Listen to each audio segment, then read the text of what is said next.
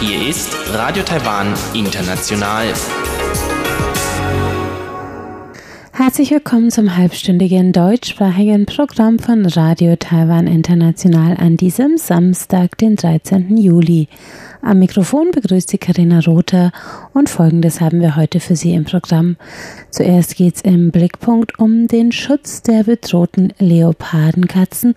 Danach nimmt sie Chiu Hui in Reise durch Taiwan gemeinsam mit ihrem heutigen Gast Lea mit auf eine Reise zum Sonne-Mond-See. Nun zuerst der Blickpunkt.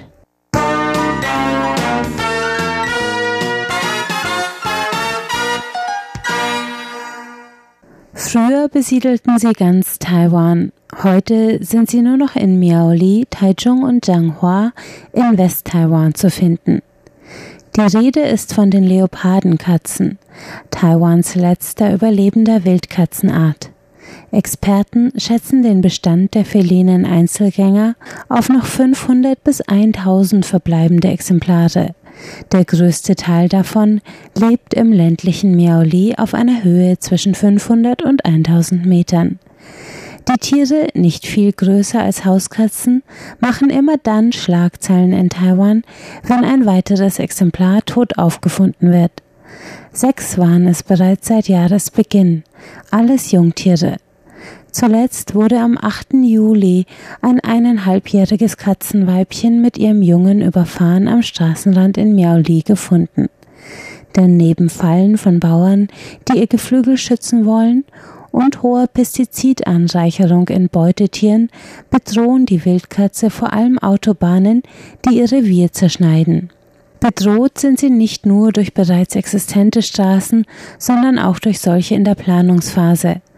Denn die Kreisregierung Miaoli hat am 4. Juni gegen eine Gesetzesänderung gestimmt, die bei Bauprojekten eine Prüfung der Auswirkungen des Baus auf den Arterhalt der Leopardkatze vorgeschrieben hätte.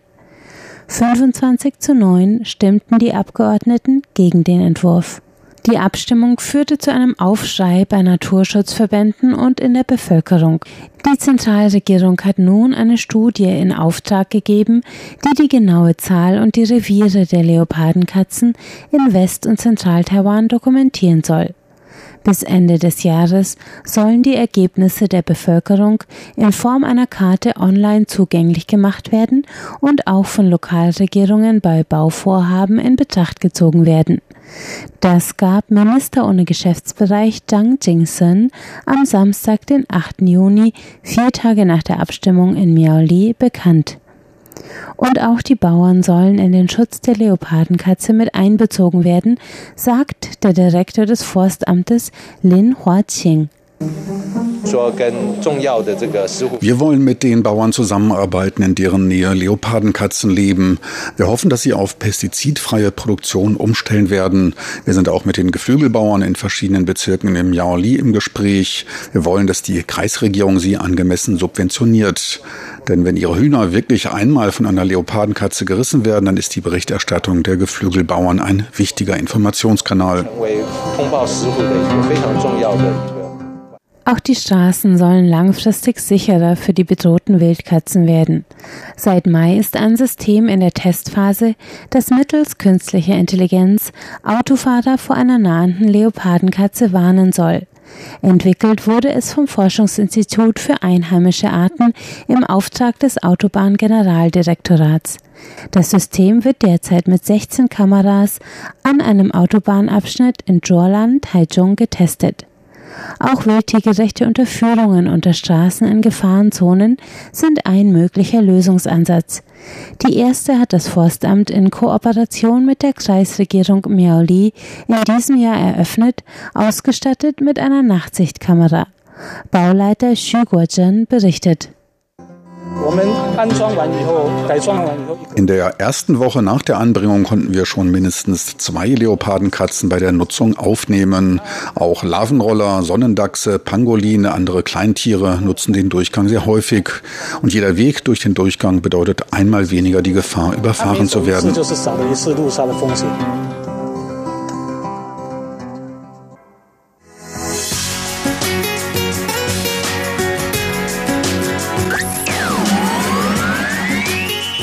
Taiwan, international aus Taipeh.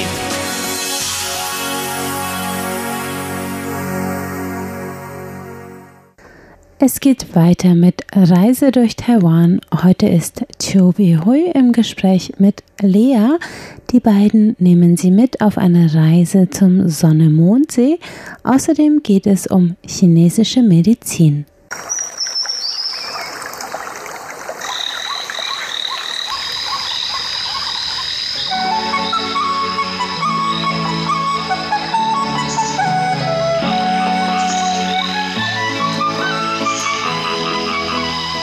Radio Taiwan International.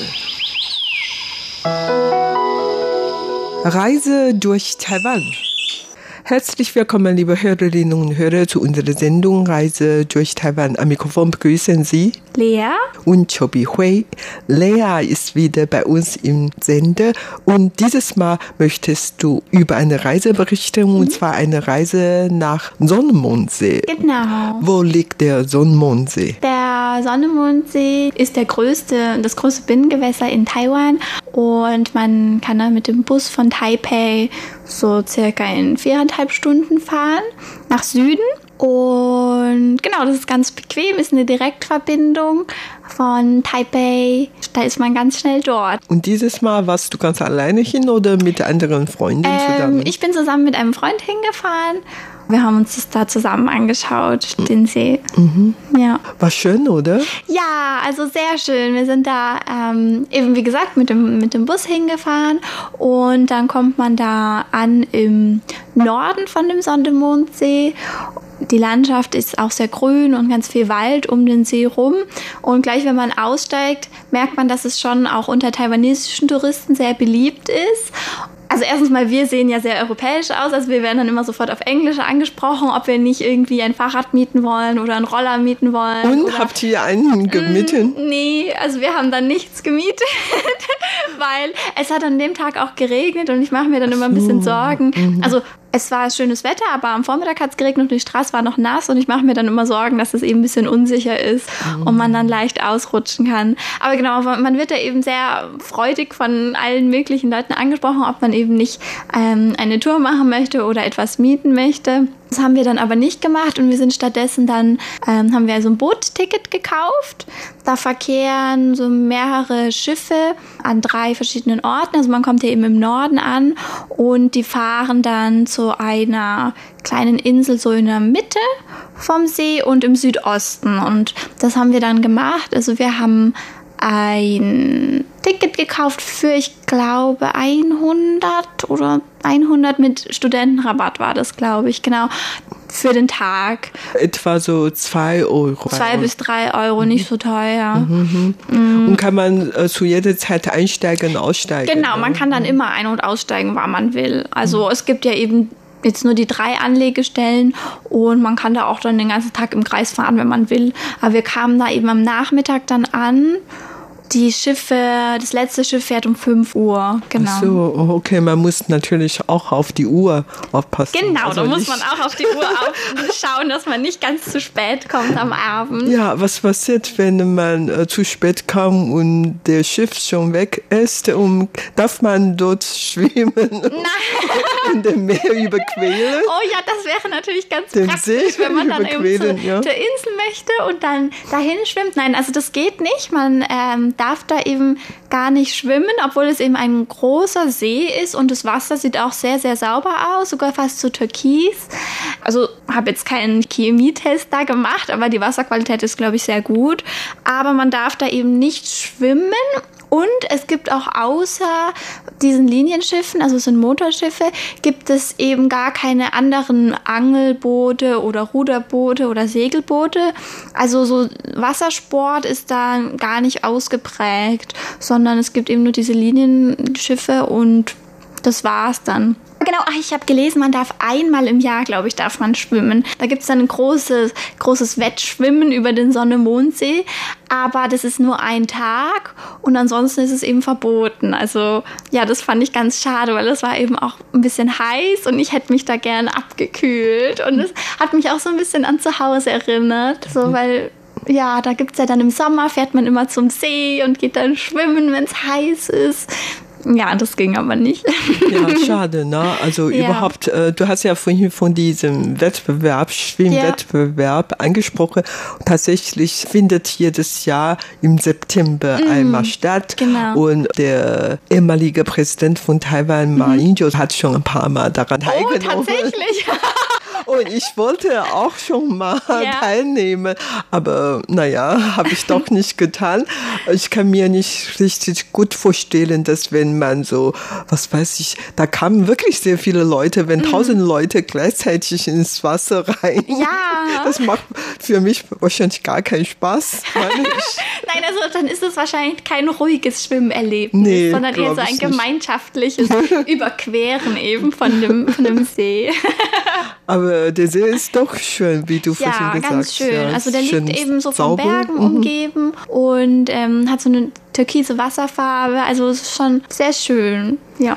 Aber ihr konnte damals dort nicht schwimmen, mhm. konnte nur mit dem Bus fahren genau. und dann äh, zu den einzelnen Dorf gegangen. Ne? Genau, also wir sind dann, ähm, als wir angekommen sind, haben wir eben dieses Ticket gekauft und dann sind wir von der ähm, Nordhaltestelle dann zu der Insel gefahren und haben dann eine ja, Tempel- oder Gedenkstätte von einem Xuanzang angeschaut.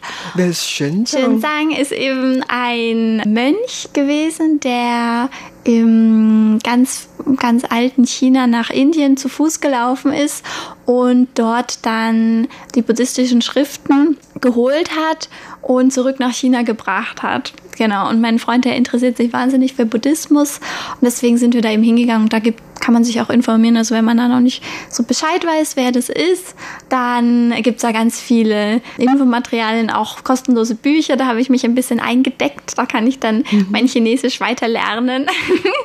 und ja, ist aber schön gemacht. Der liegt so auf einem kleinen Berg und da geht man dann eben hoch mit auch ganz vielen anderen Touristen eben und hat dann auch eine schöne Sicht auf den See.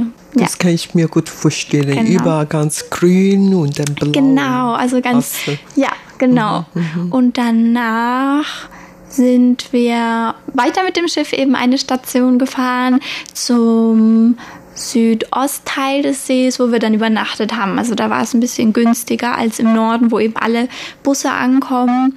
Ja, da, da gibt es zwar mehr Hotels, aber weil man eben da dann nicht mit dem Schiff fahren muss, da übernachten die meisten Leute, denke ich, im Norden. Und wir sind dann im mit dem Schiff in den Süden gefahren und haben dann dort übernachtet. Und in diesem Dorf wohnen meistens Ureinwohner, oder? Mm, man kann da ganz viele ähm, lokale Produkte auch kaufen, also so Ingwertee, die die da selber, die die selber zubereiten. Und wir haben da auch bei einer älteren Dame übernachtet, die so eine Art ja, Bed and Breakfast kann man es nicht nennen, weil es gab kein Frühstück. Also sie hat uns gesagt, ja, früher hat sie Frühstück angeboten, aber jetzt ist sie zu alt. Also sie war schon so über, ja, um die 80 oder so. Schon eine sehr alte Dame, die hat auch Thai gesprochen. Auch mhm. Thai? Ja, mit Taiwan, ich habe es nicht verstanden. Mhm. Aber halt mit ihrem Mann, genau. Und mhm. das war ganz süß, weil dann in der Lobby quasi, wo man reinkam, das war so ihr Wohnzimmer. Da hat dann ihr Enkel hat dann auch dann gespielt, während, während sie uns eingecheckt hat. Mhm, mhm. also ein bisschen ja. familiär. Sehr familiär, mhm, mm, genau. Okay. Das war sehr nett. Die Besitzerin mhm. ist eine Ureinwohner, meinst ich du? Ich glaube mhm. schon. Also sie ist dort aufgewachsen, jedenfalls. Mhm. Ja. Und du hast vorhin noch von Ingwer Tee gesprochen. Ja. Da trinken die Deutsche viel oder Engländer eher, oder? Ingwertee, hm, weiß ich jetzt nicht, ob es die Engländer viel trinken. Also die Dame dort in dem Dorf hat gesagt, ja, also das ist insbesondere für Frauen gut, weil ähm, dann der monatliche Zyklus viel besser abläuft, wenn man ganz viel Ingwertee trinkt. Und deswegen meinte sie, ich solle den unbedingt probieren und dann auch kaufen. Hast du probiert? Ja, der war sehr, sehr lecker. Doch. Wir haben dann auch eine ganze Packung gekauft. gekauft. Und jetzt geht dir wunderbar. Also es ist noch nicht, also es ist nicht komplett ohne Probleme, aber es geht schon ganz gut. Ja, also und es schmeckt sehr lecker, der Ingwertee.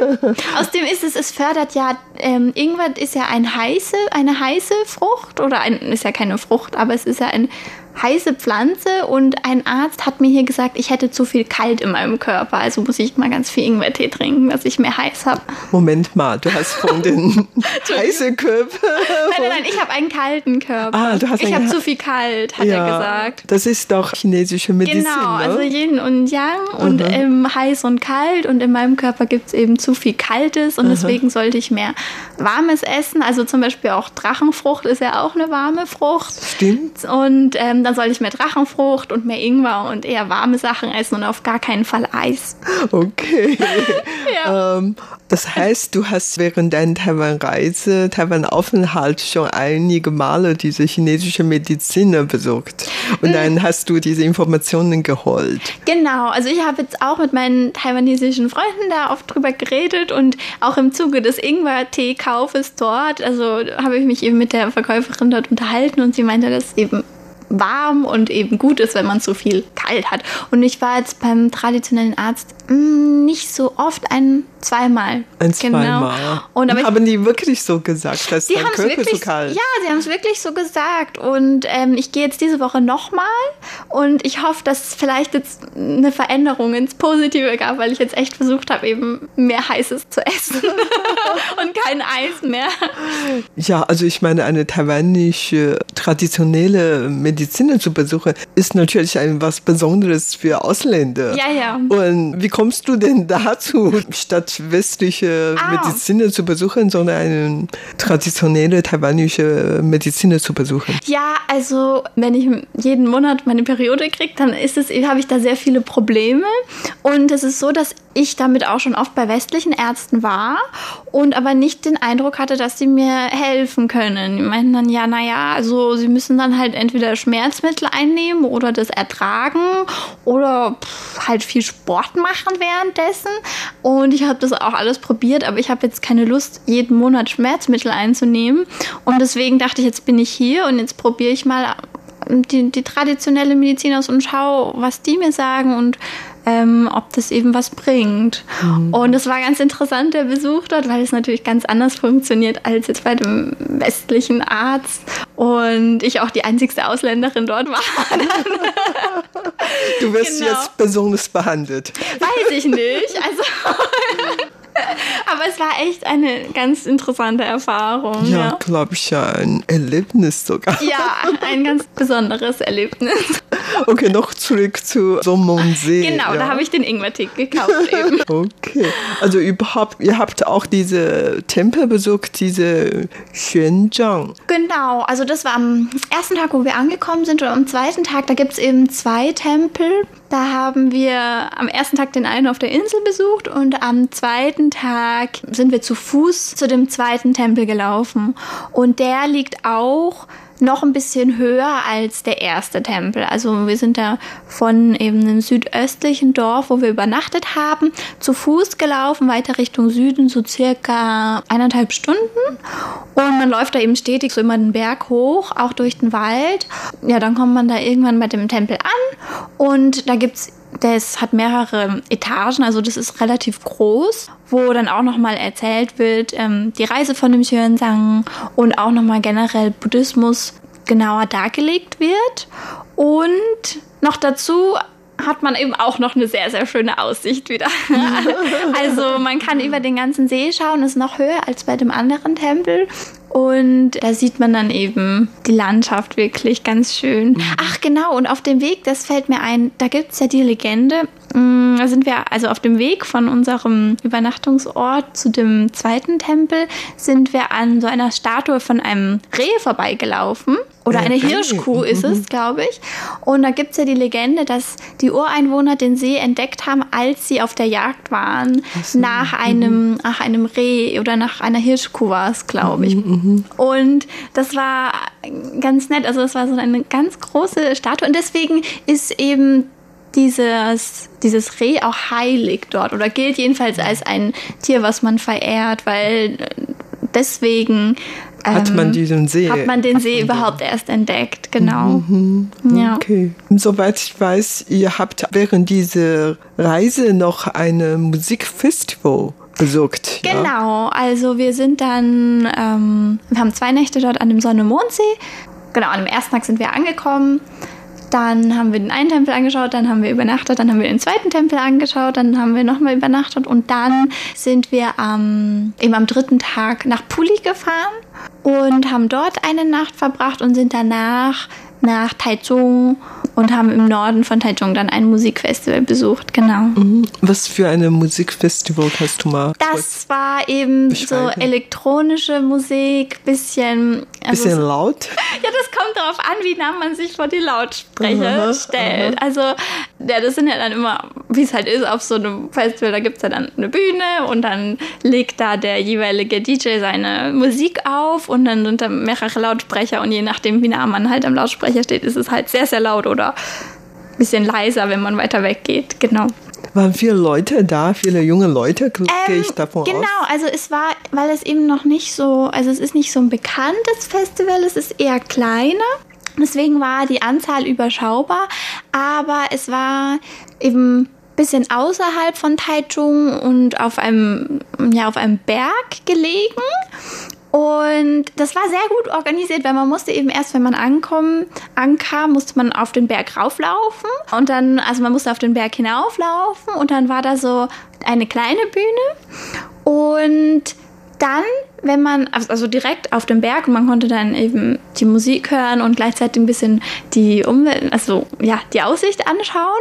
Und dann, wenn man hinter den Berg gelaufen ist, also das war so ganz kleine, mm, eine ganz kleine. Hügel? Ja, nicht Hügel, aber so, wenn man eben dahinter gelaufen war, dann war eine zweite Bühne. Sodass man aber, dass sich die Musik von der ersten Bühne und der zweiten Bühne nicht überschnitten hat. Oh.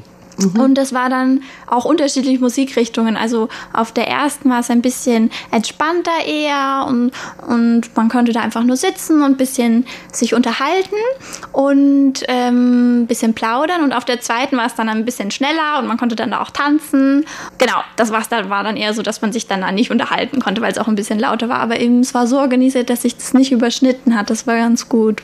Okay, aber was haben die dann gesungen? In welche Sprachen haben sie gesungen oder Lieder gespielt? Ähm, also weil es ja elektronische Musik ist. Muss nicht so viel. Genau, da gibt es gar nicht so viel Text.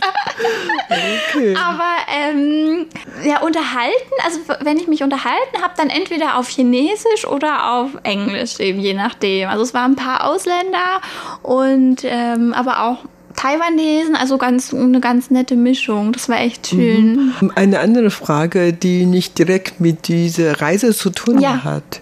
Allerdings interessiert mich sehr, du hast bestimmt während der Zeit äh, viele taiwanische Poplieder mhm. gehört. Gefällt dir überhaupt diese Musikrichtung also, oder ist es dir sehr fremd? Äh, ja, also ich habe da reingehört, weil insbesondere auch, weil ich mir dachte, wenn ich jetzt taiwanesische Musik höre, dann kann ich noch meine, mein Hörverstehen verbessern und neue Wörter lernen. Aber ich finde, es geht, also die taiwanesische Popmusik ist sehr kitschig teilweise. Also es geht sehr viel immer um Herzschmerz und ich liebe dich so sehr und liebst du mich auch. Und das ist mir dann, ähm, ja, also ich kann es so eine Zeit lang hören, aber jetzt nicht zu lange. Also dann ist es mir zu kitschig. Ich bin irgendwie nicht so eine kitschige Persönlichkeit und Okay. Genau. Kannst du vielleicht einige Namen nennen, einige Sänger? Also ich weiß, Wer sehr berühmt ist doch Fei Fei. Welche Fei Fei? Also die Fei Fei. Und die macht jetzt auch Werbung für einen Föhn und Autowerbung. Ach so. Okay. Sie ist ganz bekannt. Da habe ich mal reingehört. Und dann, die haben ein ganz besonderes, eine Gruppe von drei Sängerinnen, die haben schon vor ein paar Jahren einen ganz berühmten Song, der heißt Zhongguo Hua. Drei. Äh, das sind drei Frauen. junge Frauen, genau. genau. genau okay. Und die sind ganz bekannt. Die hatten auch, als ich hierher kam, ein Konzert an äh, Zhongzheng Jinientang. Mhm. Die sind sehr bekannt. Da fand ich das, das finde ich ganz nett teilweise, was sie singen. Aber. Aber Joy Zhou, Zhou Jielun oder Tsai Yilin, sowas. Mm, Nie gehört. Nein. okay, ich sehe schon, dass du wirklich kein Fan bist. Also, wie gesagt, ich, ich finde es sehr interessant und ich höre mir das so ganz gerne an. Ja, um ein bisschen was zu lernen, aber es ist so sehr langsam und sehr kitschig. Okay, gut, dann zurück zu unserer Reise. Mm. Ihr habt dann diese Festival besucht. Genau. Und dann? Also, ja, und dann sind wir, dann sind wir nach Hause gefahren. Zwischendurch waren wir ja eben noch in Puli. Mhm. Ich habe gehört, ihr wollt eigentlich auch an einer Prozession, eine Veranstaltung genau. teilnehmen. Allerdings. Genau, also das, ähm, das war das Matsu. Matsu Festival war ja da zu der Zeit. Und da gibt es dann immer eine große Prozession und man gedenkt ähm, den Ahnen und man verehrt eben auch diese Göttin, die Matsu. Äh, das haben wir, wollten wir uns eben anschauen, zuerst zum Festival gehen und dann zum, die Prozession anschauen. Aber das Festival war dann doch eben sehr, sehr unterhaltsam und wir sind dann dort länger geblieben als eigentlich geplant und haben uns die Prozession nicht angeschaut. Genau. Mhm. Woher habt ihr die Informationen von der Prozession gehört? Mhm, genau, also wir haben da im Unterricht schon mal drüber geredet mhm. gehabt. Also wir haben dann den Text äh, übersetzt zu Matsu und da hat uns die Lehrerin dann auch gesagt, es gibt ja auch in Taipei und auch an anderen unterschiedlichen Orten gibt es ja dann so, eine, so einen Umzug eben. Genau, genau. Und genau, da haben wir dann gesehen, dass dort auch einer angekündigt war, als wir dort angekommen sind in der Stadt. Und haben dann gedacht, ja, da könnten wir hingehen nach dem Festival, aber ja, die Zeit hat dann nicht gereicht. Genau. Ja, also eigentlich jedes Jahr sind, was weiß ich, Millionen von Leuten mit dieser Prozession mitgelaufen. Man ja. muss nicht jeden Tag dabei sein, aber so ein paar Stunden. Oder ja. Man kann natürlich von vorn bis hinten begleiten. So. Genau. Und es ist ja dann auch so, dass die Leute teilweise sich hinsetzen auf den Boden und dann die, die Matsu-Figur über sie drüber ähm, getragen wird. Mhm. Praktisch habe ich gehört, oder? Ja, man glaubt, ja. so kann man noch besonderen Schutz von genau, bekommen. Genau. Ja. ja. Mhm. Und jetzt nochmal zurück zu der Reise nach dem Sonnenmundsee. Mm, mm, mm. Was war überhaupt am schönsten an diesem See? Also ich fand am schönsten eben einen großen Süßwassersee zu sehen. Das erinnert mich an zu Hause. Ja, also wieder, dass es so ruhig dort war. Also wenn man jetzt dahin geht, wo die Touristen nicht alle sind, eben an den Hauptspots. Ich meine, da sind eben schon viele Leute, weil die das auch alles sehen möchten. Ist ja auch ganz normal. Aber wenn man ein bisschen abseits geht, dann ist da sehr wenig los. Es ist einfach nur ja, ein grüner Wald und ein schöner grüner See. Und da kann man die Ruhe genießen und sich entspannen. Genau. Okay. Ich gehe davon aus, dass ihr erst vor kurzem diese Reise unternommen hattet. Das heißt, ihr habt dort nicht so viele Touristen aus China getroffen, oder? Also ein paar, ja. Wenig ausländische Touristen. Also, also bei dem Tempel, da waren, weiß ich nicht, vielleicht eine Reisegruppe, eine, zwei Reisegruppen so. Mhm. Ja. Doch nicht wirklich sehr zahlreich. Nein, also es Kann ist jetzt nicht so, dass. Ja, also es ist jetzt nicht so, dass die da alles blockieren. Nein, nein. Mhm. Doch, so genau. Ist doch eine Reise wert. Auf jeden Fall, ja. Und das Musikfestival, wenn die nochmal stattfinden. Also ja, ich finde, das ist also das ist halt nicht so typisch, sage ich mal, was man typisch. jetzt immer macht. Mhm. Ich, also es ist doch außergewöhnlich. jetzt nicht so, ähm, wie soll ich sagen, wenn man halt reist und dann hat man ja immer so die Sites, also die Orts, die man äh, auf jeden Fall anschauen möchte und dann macht man das und das und das. Und dann finde ich aber, wenn man dann auf so ein Musikfestival geht, dann ist das nochmal ziemlich großer Kontrast, sag ich mal, zum normalen Reisen. Und man lernt dann auch die Leute vor Ort ganz anders kennen. Und man lernte auch natürlich die Musik vor Ort etwas. Ja, also das ist ja dann eine, also die Szene eben in der elektronischen Musik und äh, psychedelischen Musik, kann man sagen. Und ähm, die ist in Taiwan relativ groß. Also ja, mhm. kann man dann vor Ort dann direkt erleben. Und das finde ich auch auf jeden Fall eine wertvolle Erfahrung, ja. Okay, ja, danke, genau. danke für deinen Bericht. Ja, gerne. Okay, das war's für heute in unserer Sendung Reise durch Taiwan. Vielen Dank für das Zuhören. Am Mikrofon waren Lea und Chobi Hui. Und damit sind wir am Ende der heutigen deutschsprachigen Sendung von Radio Taiwan International. Das Gehörte finden Sie wie immer auch auf unserer Website unter www.de.rti.org.tv. Wir freuen uns außerdem über Hörerpost, zum Beispiel per Mail an deutsch.rti.org